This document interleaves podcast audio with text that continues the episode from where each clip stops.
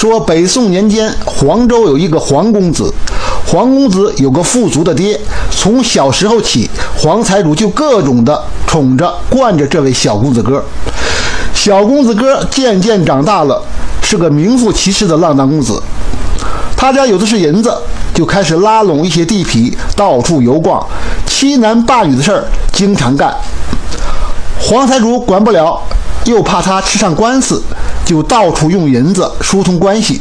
不过，这个浪荡公子并没有一点点长进，还和以前一样，经常干坏事儿。黄财主关系疏通的差不多了，心里也放心了。儿子再惹祸，起码不会吃官司。不过，县令不管，可不代表江湖侠士不管。他爹黄财主万万没有想到这一点，结果黄公子就倒了大霉。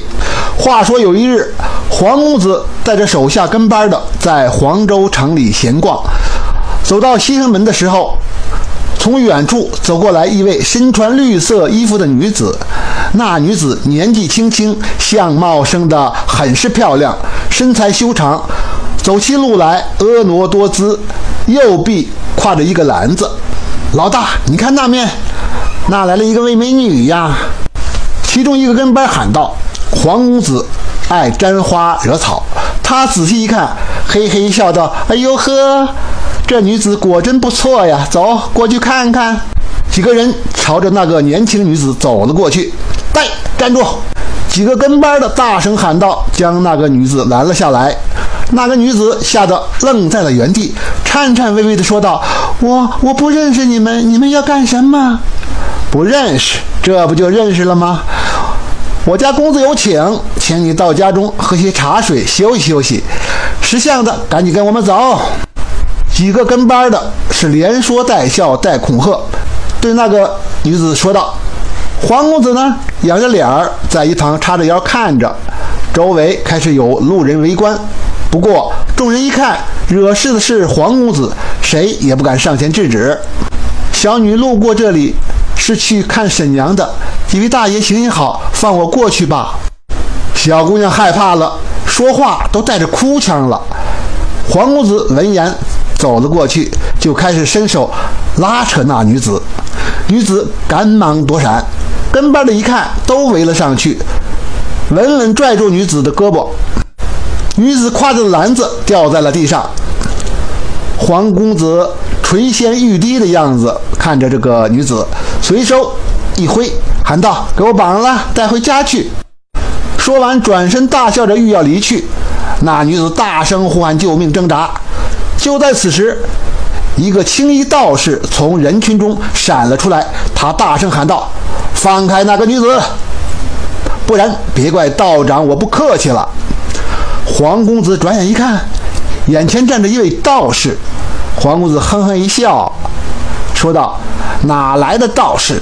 知道我是谁吗？识相的赶紧离开，这没你的事儿。以强凌弱，光天化日之下，竟然欺负一个弱女子，算什么好汉？赶紧把姑娘给我放了！欺负弱女子，哈哈哈！那我就先欺负欺负你。来人，给我上！”黄公子话音刚落，几个跟班的一拥而上。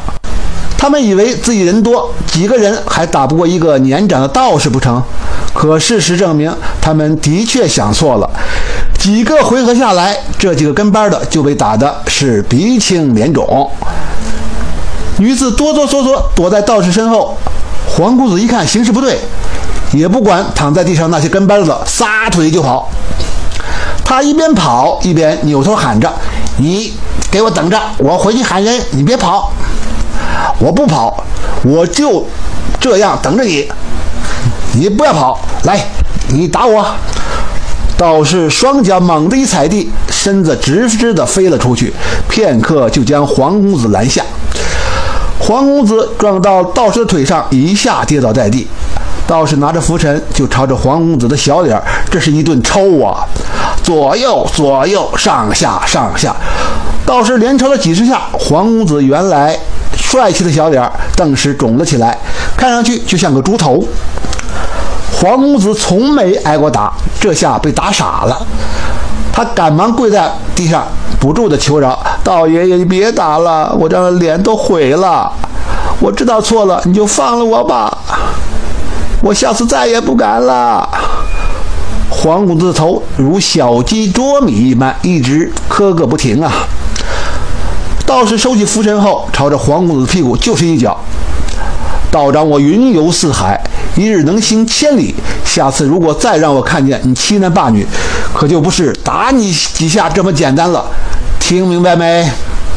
道爷爷，我听见了，我再也不敢了。赶紧滚！道士大喊一声。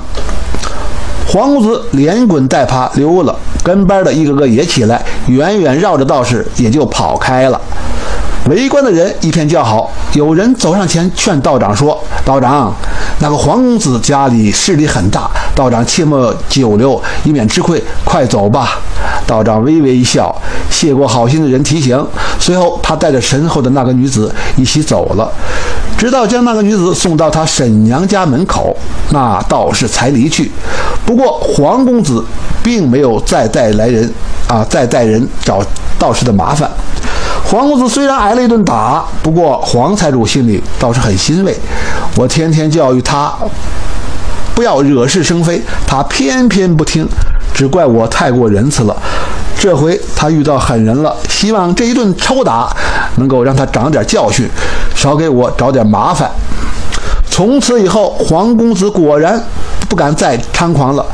道士丢下的那一句“我一日行千里”。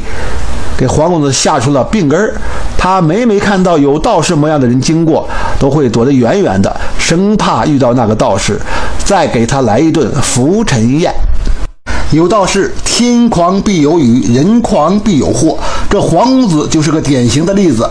希望大家心存善念，多行好事，福泽必会绵长。千万别学那黄公子呀！感谢您的收听。想继续收听下一集的，那就点个关注吧。